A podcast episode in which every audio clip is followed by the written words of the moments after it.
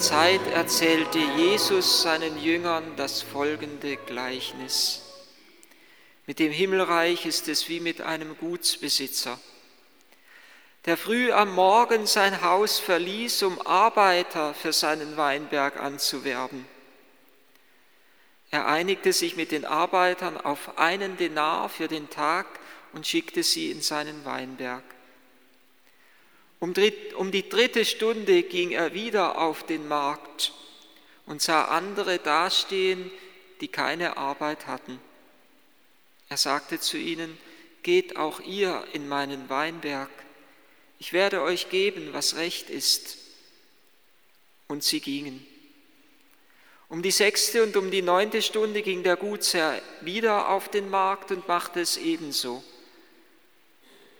Als er um die elfte Stunde noch einmal hinging, traf er wieder einige, die dort herumstanden. Er sagte zu ihnen, was steht ihr hier den ganzen Tag untätig herum? Sie antworteten, niemand hat uns angeworben. Da sagte er zu ihnen, geht auch ihr in meinen Weinberg.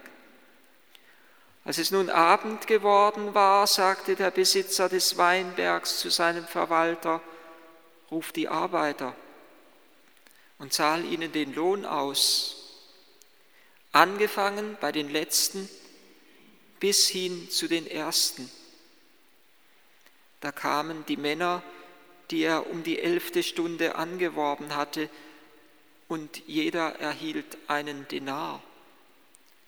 Als dann die Ersten an der Reihe waren, glaubten sie mehr zu bekommen, aber auch sie erhielten einen Denar.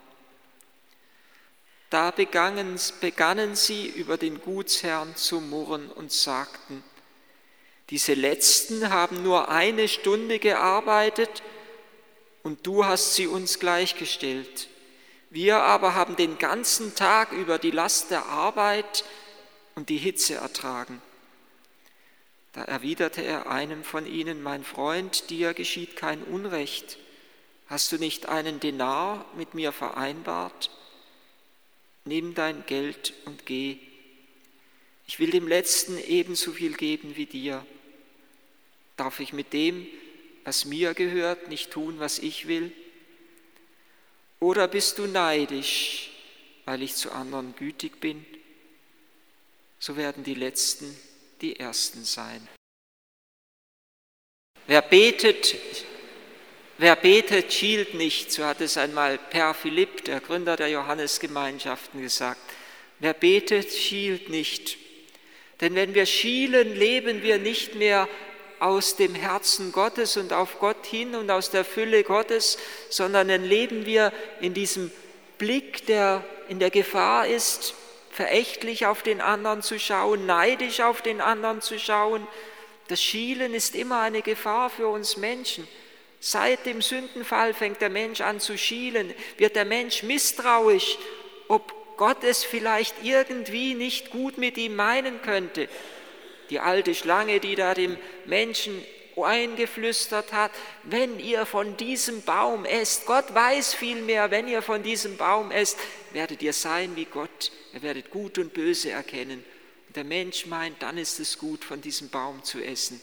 Er meint, Gott würde ihm irgendetwas vorenthalten, was ihm doch eigentlich zustünde genau wie diese Arbeiter der ersten Stunde verständlicherweise ja meinen, es steht ihnen doch mehr zu, wenn sie zehnmal so viel gearbeitet, zehnmal so viel Hitze ertragen, zehnmal so viel gelitten haben wie die anderen, dann steht ihnen doch auch zehnmal so viel zu. Fast haben wir ein wenig Sympathie mit den Arbeitern der ersten Stunde. Und wir können es ja im Grunde unseres Herzens verstehen, dass die da aufbegehren. Und in dem Moment, wo sie aufbegehren, befinden sie sich auf dieser Ebene des Lohn-Leistungsverhältnisses, auf der Ebene der reinen Berechenbarkeit. Und Gott möchte sie in eine andere Ebene hineinheben, in die Ebene der göttlichen Barmherzigkeit dass Jesus seine Arme am Kreuz ausgebreitet hat, dass er sein Herz geöffnet hat, dass er sein Leben für uns hingegeben hat, hat nichts mehr mit Berechnung zu tun. Gott ist ein Gott, der immer mehr gibt, als er eigentlich geben müsste. Da bricht alle Berechnung auf.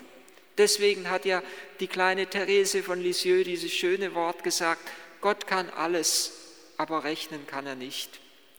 Er rechnet nicht auf und er rechnet nicht nach und er berechnet nicht, wie viel uns zustehen würde. Er gibt immer mehr. Das kommt auch in den verschiedenen Vermehrungswundern gerade so schön zum Ausdruck. In dem Weinwunder von Kana, Gott gibt mehr, 600 Liter Wein. Er gibt mehr, als man unbedingt braucht. Oder bei der Brotvermehrung zwölf Körbe voll bleiben übrig. Er gibt mehr, als man braucht. Oder bei dem reichen Fischfang Sie können die Netze kaum in die Boote einholen, sie schaffen es kaum. Gott gibt mehr, als sie unmittelbar zum Leben brauchen. Wir sind oft in der Gefahr, so viel zu geben, wie der andere gerade braucht. Man bekommt zu Weihnachten, früher in unserer Kindheit, man bekommt zu Weihnachten das Geschenk, was man halt sowieso braucht. Ein paar Unterhosen und ein paar Socken, das braucht man halt. Aber eigentlich, ja natürlich, gibt man noch etwas mehr dazu.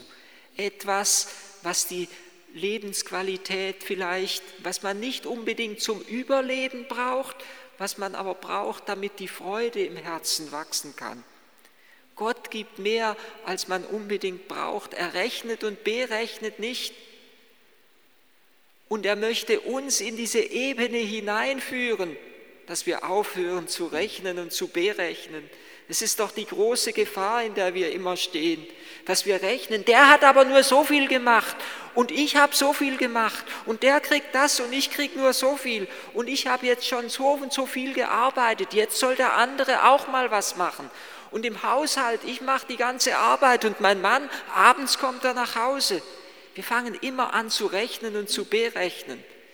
Da leben wir aber nicht mehr in der Fülle Gottes. Da fallen wir aus der Fülle heraus. Und deswegen gibt ja Gott gerade den Arbeitern der letzten Stunde auch noch zuerst etwas, damit die Arbeiter der ersten Stunde im Blick auf diesen Herrn etwas lernen können. Er tut es ja nicht, um sie zu verhöhnen und zu verspotten, um ihnen eine lange Nase zu machen und ihnen zu sagen, Ätsch, wenn ihr erst zur letzten Stunde gekommen wärt, hättet ihr gleich viel gekriegt. Er will nicht, dass sie verhöhnt oder verspottet werden, sondern er will, dass sie barmherzig werden. Er will, dass ihr Herz nach seinem Herzen gebildet ist. Er will, dass ihr Herz seinem Herzen ähnlich wird. Er will sie damit hineinführen in die Großmut seiner Liebe. Gottes Liebe zu einem Menschen zeigt sich nicht nur darin, dass er ihm viel gibt, sondern auch darin, dass er ihm viel abverlangt. Gottes Liebe zu einem Menschen zeigt sich darin, dass er ihn herausfordert. Denn nur wenn Gott den Menschen immer wieder herausfordert, kann er wirklich hineinwachsen in die Liebe Gottes, kann sein Herz wirklich groß und weit werden, manchmal auch durch den Schmerz hindurch. Es war ein Schmerz für diese Arbeiter der ersten Stunde, nicht mehr zu bekommen, gleich viel zu bekommen wie die anderen. Aber es war auch eine Chance für sie, zu lernen, im Blick auf den Herrn zu lernen, selber barmherzig zu werden, selber ein großes und weites Herz zu bekommen. Wer betet, schielt nicht. Immer wieder in der Heiligen Schrift begegnet uns dieser schielende Blick schon nicht nur im Ursprung bei diesem Urmisstrauen des ersten Menschen, sondern auch bei Kain und Abel. Das Opfer des einen nimmt er an, das Opfer des anderen nicht. Warum steht in der Heiligen Schrift nicht? Es ist viel darüber nachgedacht, viel spekuliert worden. Letztendlich müssen wir stehen lassen, warum Gott das Opfer des einen annimmt und des anderen nicht. Vielleicht wollte er den anderen in eine größere Liebe noch hineinführen. Wir glauben jedenfalls, dass Gott nichts Böses damit vorhatte, dass er nichts Böses tun kann weil er ganz und gar gut ist.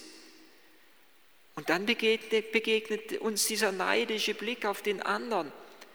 Kein, der neidisch ist auf seinen Bruder Abel und seinen Bruder Abel erschlägt.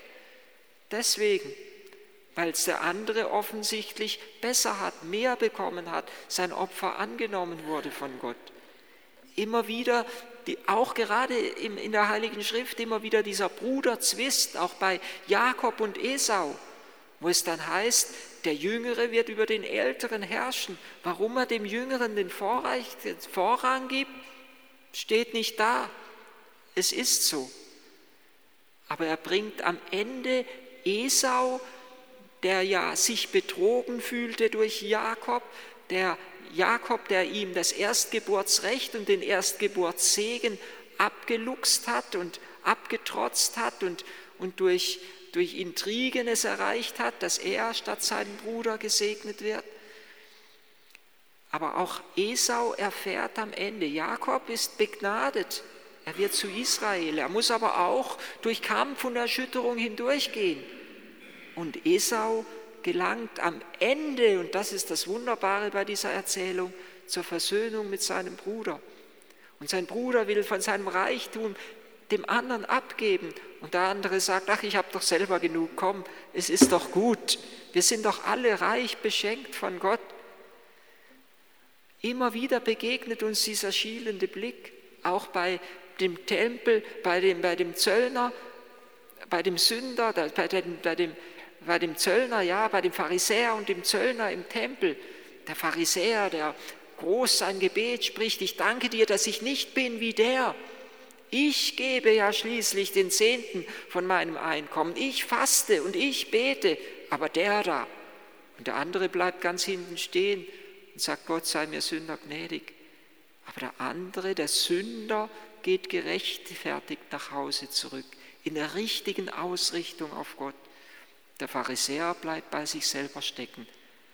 Und dieses, dieses, dieser schielende Blick, auch im, im Gleichnis vom barmherzigen Vater, der ältere Bruder, der, dein jüngerer Sohn, als er heimkommt, da schlachtest du für ihn das Mastkalb, mir aber hast du nicht einmal ein Ziegenböckchen geschenkt. Und der Vater sagt, alles, was mein ist, ist dein. Er sagt, du sollst doch aus der Fülle leben, aus dem, was ich habe. Du sollst aus meiner Fülle leben lernen. Wer betet, schielt nicht. Er schaut nicht, was bekommt der andere und was verlangt Gott vom anderen und was verlangt er von mir, sondern wer betet, lebt aus der Fülle der göttlichen Gnade. Und nur wenn wir das tun, können wir wirklich seine Gnade auch in diese Welt hinein verströmen. Gott wollte dass die Arbeiter der ersten Stunde mit dem Herrn zusammen es den Arbeitern der letzten Stunde gönnen, dass auch sie einen Denar bekommen. Die Arbeiter der ersten Stunde hätten mit diesem Herrn Mitspender, Mitausspender der göttlichen Gnade werden sollen.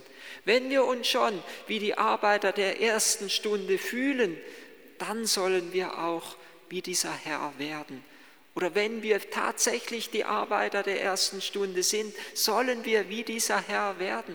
Mitspender göttlicher Gnade, das schönste, die schönste Verwirklichung dieses Gleichnisses, die, das positive Spiegelbild des Arbeiters der ersten Stunde ist die Gottesmutter Maria.